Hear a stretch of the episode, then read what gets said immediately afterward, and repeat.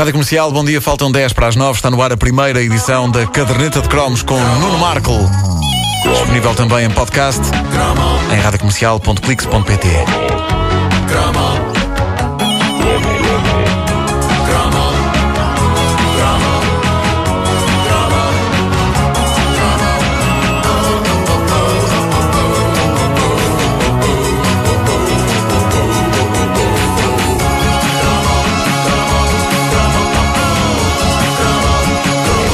seria das nossas vidas sem a cassete áudio e sem a cassete vídeo? Essa é que é essa. Que objetos fetiches, sobretudo a cassete áudio, Sim, onde sim. eu tinha gravado Touch Me, I Want Your Body de Samantha Fox. Já aqui falei disso.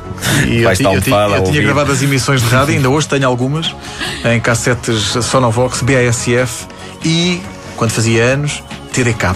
Ei, epá. TDK Mas havia- era outra coisa. TDK era muito à frente. O que é que era? Havia ferro e havia o quê? Crómio. Crómio. Caderneta de crómio.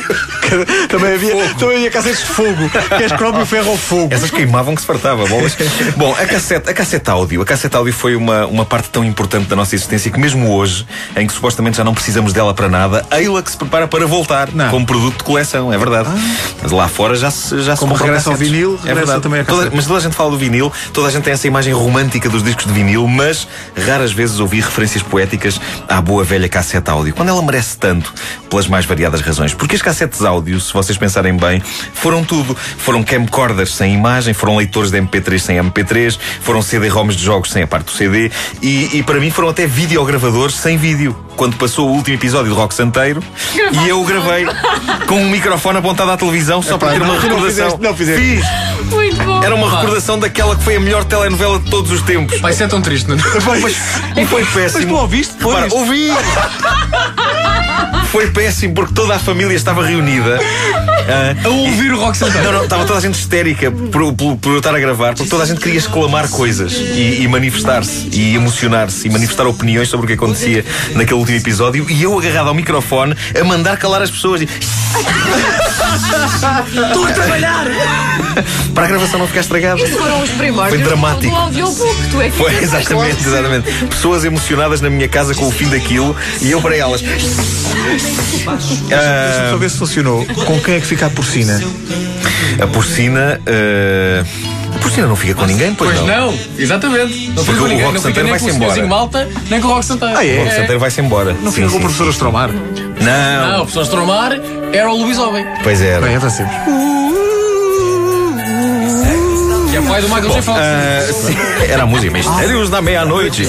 Bom, ah, um, um amigo meu tirava grande partido dos dois lados da mesma cassete. Aliás, Pedro Ribeiro conhece, mas não vamos agora dizer o nome dele para não ah, lhe provocar má fama. Eu depois digo de quem é.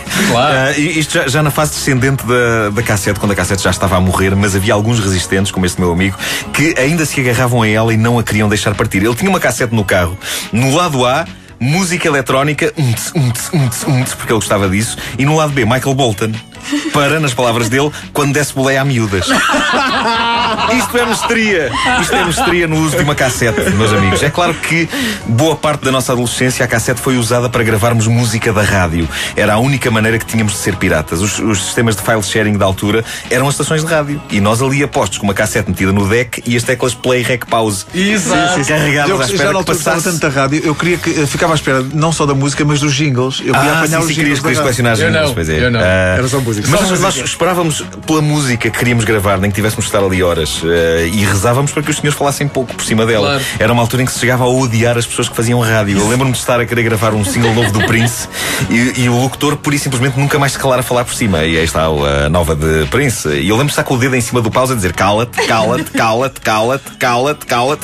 Ah, Já agora qual é que era a nova do Prince, lembras? Epá, eu não me lembro, mas acho que era uma coisa da altura do Sign of the Times, uma coisa assim. Ah, e Ah, enquanto aquele. Taran, taran, taran, ele dizia: Bom, agora. agora- Exato. A vida era mais emocionante quando nós ouvíamos cassetes. Uh, Lembram-se quando nós suspeitávamos, mas não queríamos acreditar que a fita tinha ficado presa e queria sim, ser uma sim. catástrofe Sim, quando sim, tirássemos sim. a cassete do deck.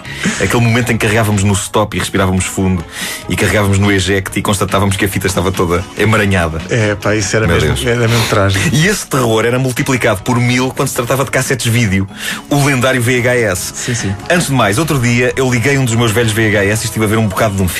E eu digo-vos, não sei como é que a gente conseguia ver aquilo. Os nossos olhos hoje em dia estão tão habituados a DVDs e, em alguns casos, mais armados ao pingarelho, como eu, aos Blu-rays, que. Uma pessoa que tem Blu-ray é quase um metrosexual É, audiovisual. não. É? é aquela coisa. Bom, a, a sensação que eu tive assim que comecei a ver um filme em VHS foi de pânico. Eu julgava que estava a cegar. Eu nunca vi uma imagem tão baça na minha vida. É como se estivesse a ver um filme numa casa de banho cheia de vapor. Mas, no entanto, era o que havia. E eu lembro-me do terror, o terror puro, de pensar que uma cassete do videoclube pudesse ficar presa no videogravador. Porque não sei se se lembram, mas corria a informação de que arruinar uma cassete de vídeo era coisa para levar tanto dinheiro ao responsável que tudo o que ele iria ganhar nos próximos 20 anos era para pagar o filme arruinado ao videoclube. Felizmente nunca me aconteceu, mas lembro-me da fase em que o meu vídeo me destruiu uma videocassete novinha acabada de comprar com a coleção de vídeos do Bruce Springsteen. A fita emaranhou-se de tal maneira que tive de a cortar, o meu coração sangrou. Não literalmente, porque eu tenho jeito com tesouras, mas é- era a dor, uma cassete importada com todos os telediscos do Springsteen. Quase em lágrimas, eu operei a cassete Com fita. com fita cola. Tu operaste a cassete. Com fita cola. É lá, só o vídeo do Glory Days é que ficou arruinado. Eh, Quando a imagem e o som desaparecem no momento em que a fita cola roça as cabeças do aparelho, o que, agora que penso nisso, também deve ter feito muito bem à máquina. É bom. Esse vídeo do Glory Days é o que tem o Steve Anderson quase a lamber a orelha de Bruce Springsteen. É, pois é. É demasiado perto. Steve Anderson não tem noção. A caderneta de cromos com o Nuno Marco volta daqui a uma hora, disponível em, em podcast em radiocomercial.clix.pt. Não se atrase, faltam 3 minutos para as 9.